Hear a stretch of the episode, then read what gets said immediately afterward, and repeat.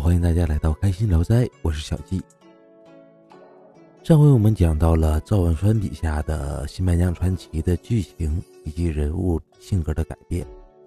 那今天呢，继续的和大家一起聊聊下一位编剧方桂兰。方桂兰所编写的内容呢，是非常的细腻，有很多的朋友非常喜欢这一段的剧情。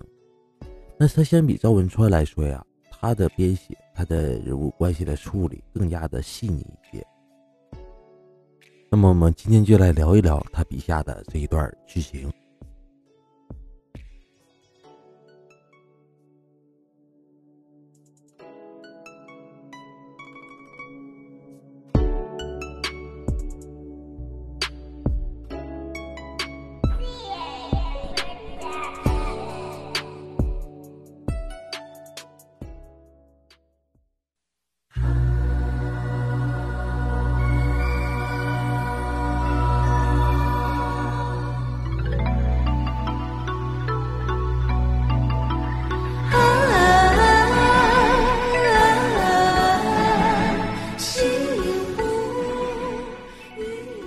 翻过来编写的剧情啊，是从许仙和白娘子断桥重逢之后，寄住在姐姐姐夫家，到白娘子入塔，许仕林出世，一直到媚娘出场，是这一段情节。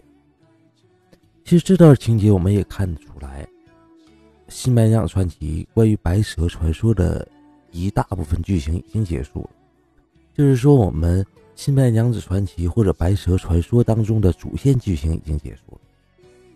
那整个《白蛇传说》的主线剧情是什么呀？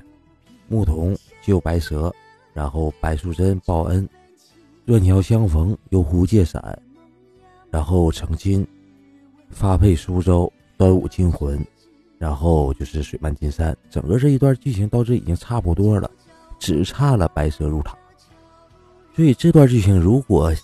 写的不好的话，就编剧的功力不够的话，会把这段剧情写的极其的无聊。但是方桂兰顶住了，他不同于赵文川用一些增加剧中矛盾来丰富剧情、来拖延剧情，方桂兰更注重的是描写人物之间的一些家长里短啊，一些温柔的一些温馨的地方。这样的话，到最后白蛇入塔的时候，我们会觉得特别的震撼。这段剧情非常的温馨啊，尤其是我们看到这里的姐姐是特别的温柔贤淑，然后姐夫呢会犯一些错，非常憨憨的一个形象，但是呢人也是特别的好。所以在这样姐姐姐夫家。白素贞和许仙还有小青三个人入住，一家人是其乐融融。呃，当中的笑脸笑料也非常的多，所以我们看这一段是非常的开心。但开心之余啊，这段描写当中也着重的，呃，刻画了白素贞这个人物的一些矛盾。因为这个时候白素贞也犯了天条，所以呢，她随时患得患失，尤其是知道世间有雷峰塔之后。他觉得他自己呢，呃，很快就要被压入雷峰塔了。所以有这样的温馨和这样的患得患失做对比的话，我们这段情节，呃，看的是非常的揪心的。在人物性格方面呢，呃，白素贞又重新回到了温柔贤淑，啊，夫唱妇随的那种感觉。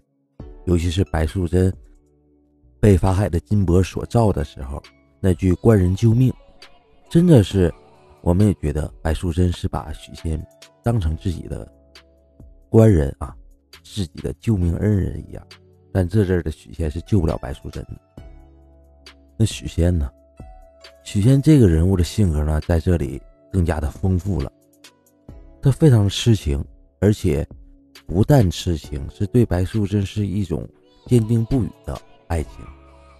而且一改原来那种老好人、烂好人的形象，变得非常有自己的主见。而且这一段许仙的性格也是非常的可爱，可以说是几位编剧当中啊性格最丰富、最讨人喜爱的许仙。那小青呢？小青还是有些鲁莽，但是呢，小青更多的就突出她的可爱调皮，尤其她和这个姐夫在斗嘴的时候，也是非常的令人忍俊不禁的啊。法海呢，再也不是那种伪君子真小人的那种感觉了，不是那么虚伪了，他是要度化白素贞，所以在剧情方面我们会看到，呃，加了很多法海与其他人的沟通，比如说与店小二的沟通。与小和尚的沟通，都把这个人物尽量的写的丰满一些，所以我们看得出来，在赵文川笔下，所有人物的性格，他都不是一个单面的，都是非常的可爱的。值得一提的还有两点：第一呢，方桂兰加了一场小青与一位叫张玉堂的一位公子的一段感情，这样的话，小青再也不是，呃。白素贞的附属品，她有自己的一个感情故事。虽然说这个感情也是一个悲剧，但是我们也能看得出来，小青在面对爱情的时候，要比白素贞更加的放得下，更加的洒脱一些。还有一点呢，是方桂兰尽可量的修整一些赵文川所留下的一些漏洞，比如说白娘子功力倒退这件事儿，方桂兰呢就不提了。为什么不提呢？因为大家想想。就是他说功力倒退一点根据都没有啊，所以方桂兰就改成了白娘子为什么推算不出来？方桂兰给出的解释是白娘子有孕在身，阴阳已乱，所以算不出来，是因为有孕的缘故，但不是功力减退。还有啊，王道陵和蜈蚣精来找白素贞麻烦，他是怎么说的？是说等白素贞啊身形因为怀孕了嘛，所以身形笨重的时候。来找白素贞报仇，而不是说白素贞功力减弱。当然了，有一些矛盾，有一些留下来的一些问题，它是没有办法再圆的。比如说，很多人都在吐槽这个许仙是忘恩负义，因为许仙当初从梁王府逃出来的时候呢，呃，被一家人所救，而这家人的老父亲已经死了，因为救许仙的缘故。而许仙呢，也答应了这位老者啊，要救一下。自己的女儿啊，因为这个女儿有一些残疾，有些病，但是呢，这一段描写呢，后来方桂兰笔下他就没有办法再圆了，因为许仙已经到了杭州了，所以他又不能刻意的又去这位老，这也是没有办法的事儿。而方桂兰非常善于描写人物之间的关系啊，人物的性格，所以呢。他这段描写是非常的不无聊的，因为他根本就没有多大的打斗戏，最大的打斗就是，呃，大战蜈蚣精这一段，但是呢，呃，也也只有两场的打斗，所以方桂兰的整个的这场戏的描写都是，呃，靠剧情，靠人物。方桂兰非常大胆的是什么呢？他甚至。用一整集的时间来描写许仙在白素贞入塔之后的一些反应，来表达许仙他的这个感情。整个的二十九集，我们可以看到许仙是如何怀念白娘子，如何思念白娘子，最后呃白发修行。但是我们看到这段情节也不觉得拖沓，这就是一位编剧非常优秀的地方。那在白娘子入塔之后呢？方桂兰又描写了他的儿子许四林、碧莲，还有胡媚娘、彩音这些人物。我们可以看到啊，在方桂兰笔下的许仙是非常可爱，但是他的儿子呢，其实他的儿子更加的活泼一些，而且我们也看到方桂兰要立志描写一个和许仙不一样的人，因为他俩的性格。他长相是一样，他俩性格就不能一样了。所以呢，许世林呢，在树上读书，啊，就是描写他的那种活泼好动，而且有些功夫在身的，绝对不是后来，呃，被何林同化的和许仙同化的这样的一个形象了。而碧莲呢，碧莲是一个有些刁蛮任性，但是活泼可爱，非常有正义感的这样的一个形象。他新设计出来两个人物，一个叫胡媚娘，一个叫彩音。其实这两个人物也要区别于白娘子和小青，所以我们看这两个人物是同时出场的，并不是主仆的关系。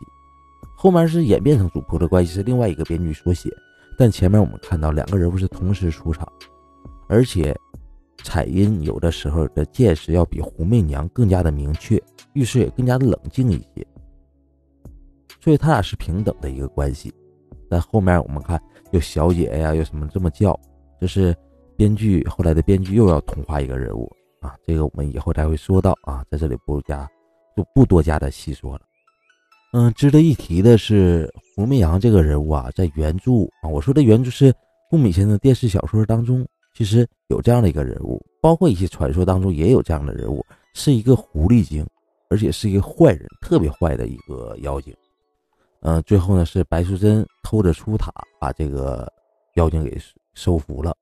那具体是怎么回事？我们以后再聊到顾敏先生的原著小说的时候，我们才会继续的为大家来说。总之，这一段描写是小季个人觉得是非常感人的一段描写。他这段的剧情呢，也是小季非常之喜欢的，仅次于顾敏的编写的那一段剧情。但是方桂兰后来也离开了剧组，由何林接棒在写。那何林笔下的白素贞、小青，还有胡媚娘等等人物，他们的性格又有什么样的一些变化？那剧情又是什么样的一个剧情呢？那我们下回再说。好，感谢大家收听今天的开心聊斋。如果大家对节目有什么意见或者建议的话，欢迎大家关注小弟的微信公众号“西微一五二八”，或者在节目的下方留言。好，今天节目就是这样，我们下次再见。